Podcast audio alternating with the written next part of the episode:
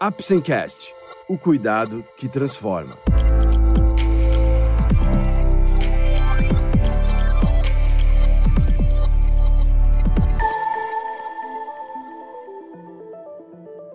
Hoje vamos falar sobre suplementação alimentar. Você vai descobrir mais sobre esse assunto, a sua importância para nosso organismo e como ela deve ser associada à alimentação e à prática de atividades físicas. Vamos lá? O Apsencast é um oferecimento da Apsen Farmacêutica. Através desse podcast, vamos levar para você conhecimento e informações de qualidade sobre temas relevantes na área da saúde, de uma forma leve e acessível, porque para nós da Apsen, cuidado também é instruir. Quando falamos em qualidade de vida e bem-estar, a suplementação é um tema de grande importância.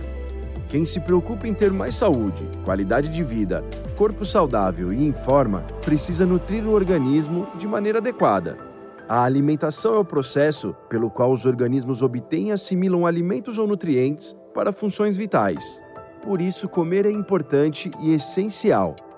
A alimentação equilibrada promove os nutrientes fundamentais para o funcionamento do organismo. Os alimentos podem ser divididos em dois grandes grupos: os macronutrientes e os micronutrientes.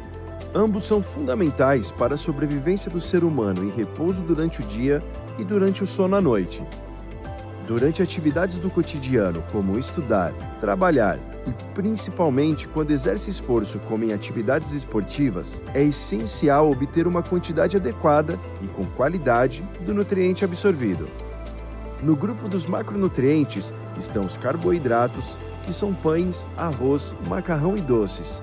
Há também as proteínas, como carne, frango, peixe, leite, derivados do leite e os lipídios, encontrados em óleos e castanhas. Já os micronutrientes são compostos por vitaminas e minerais, que, embora seja necessário ingerir quantidades inferiores aos macros, também são importantes para exercer as funções fundamentais do metabolismo do ser humano é fundamental que a quantidade de alimentos deve ser suficiente para cobrir as exigências energéticas do organismo, manter em equilíbrio o seu balanço e a qualidade de absorção pelas células do corpo para que ainda sejam utilizadas como fontes. A indústria de alimentos e suplementos nutricionais tem desenvolvido alimentos modificados, uma vez que a quantidade e a qualidade de macro e micronutrientes podem estar diminuídas em alguns grupos de pessoas, em especial em estados de carência nutricional ou doença, e ainda por alguma razão não consumir o necessário através da alimentação do dia a dia normal. Por isso, os suplementos possuem um papel de grande importância. Mas afinal, o que são suplementos nutricionais? Os suplementos nutricionais são popularizados como produtos para atletas. A imagem quase sempre está associada a uma pessoa musculosa ou competidores de alto rendimento. Aos poucos, porém, o suplemento ganha o mercado da saúde, na medida em que seu reconhecimento como nutriente e não como produto hormonal vai se tornando cada vez mais acessível à população geral. Para facilitar o entendimento, podemos utilizar uma definição mais ampla, apresentada em um informativo da Sociedade Brasileira de Alimentação e Nutrição em 2015, que é: suplementos alimentares têm por finalidade complementar a alimentação de indivíduos saudáveis. Nos dias corridos e estressantes, acabamos ficando muito tempo sem comer ou comendo alimentos industrializados e que quase sempre não irão suprir nossas necessidades de vitaminas e proteínas. É importante lembrar que os suplementos nutricionais não devem ser considerados como substitutos de um regime alimentar equilibrado, entre outros hábitos de vida benéficos, mas sim como um complemento para eles.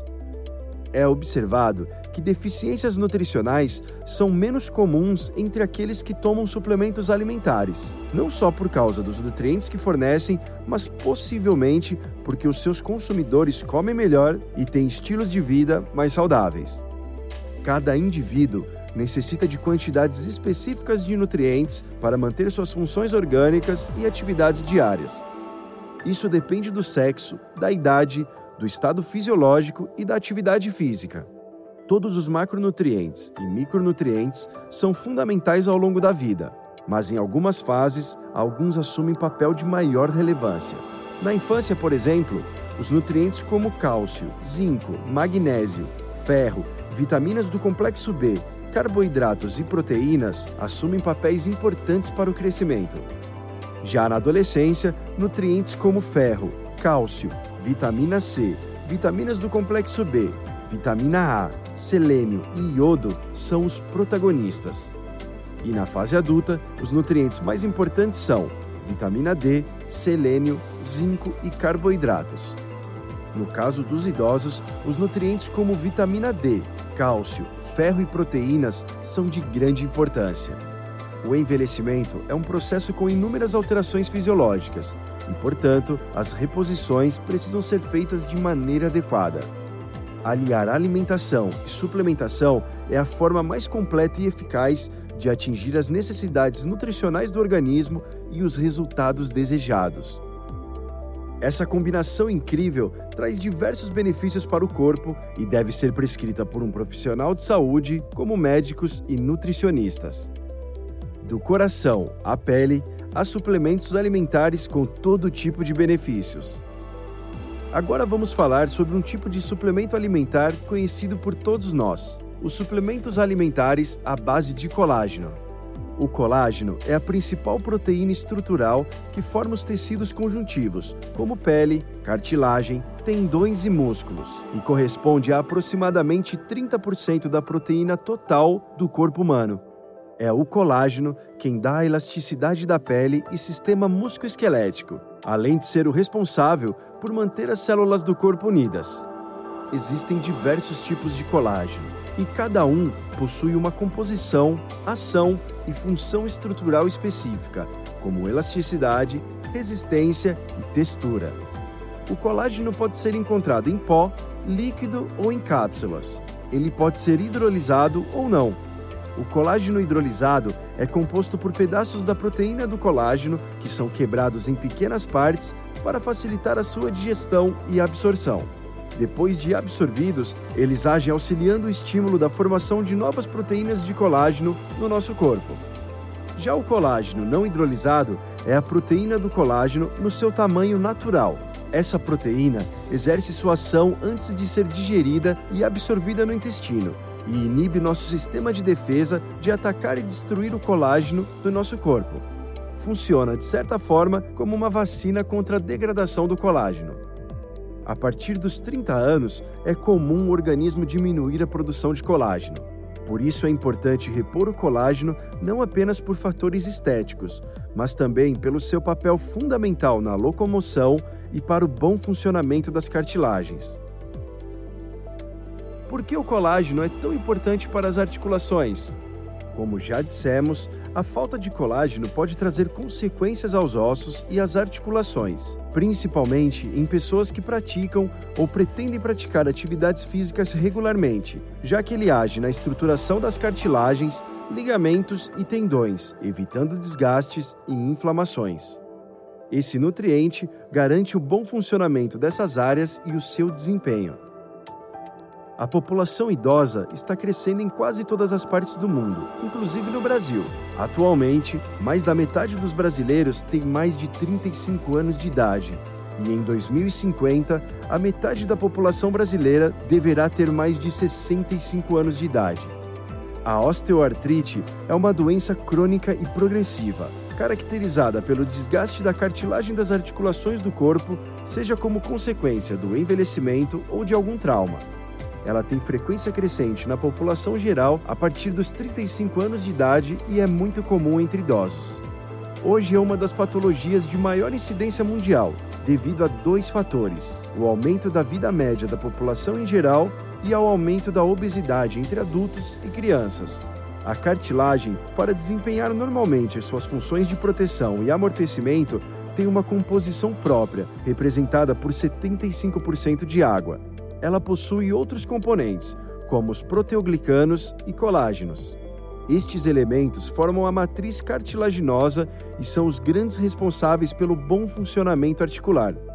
Existe um equilíbrio constante entre a formação e a destruição de seus componentes.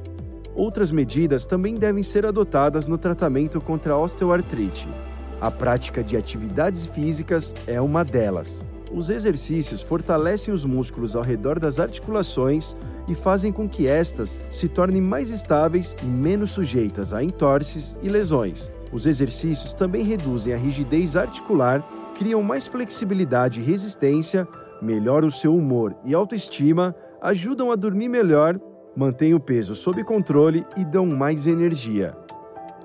Além do alívio da dor da osteoartrite, o exercício pode compensar outros problemas de saúde, como osteoporose, diabetes e doenças cardíacas.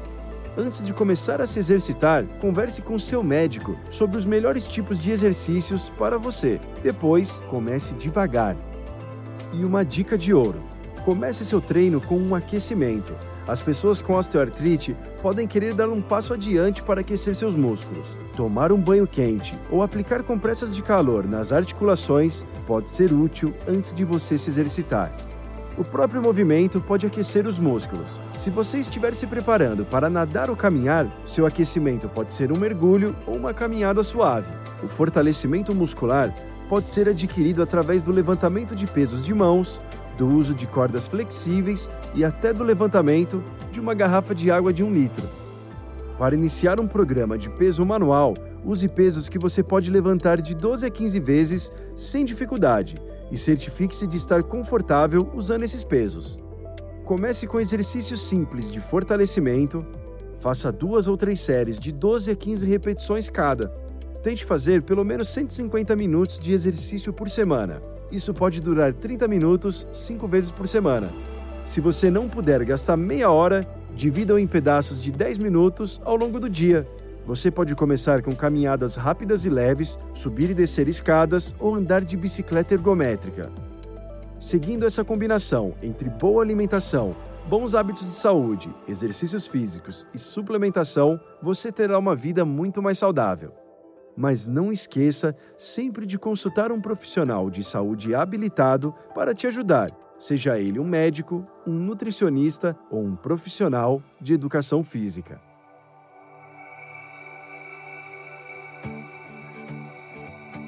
Esse foi mais um episódio do Apsencast. Esperamos ter conseguido esclarecer um pouco mais sobre a suplementação e a sua importância em nossas vidas. Nos vemos no próximo episódio, onde falaremos sobre atividade física. Obrigado por ouvir o Apsencast e até a próxima.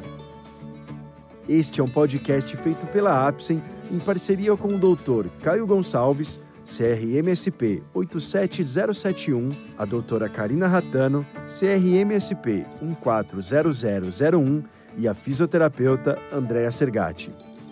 Apsen Farmacêutica, o cuidado que transforma.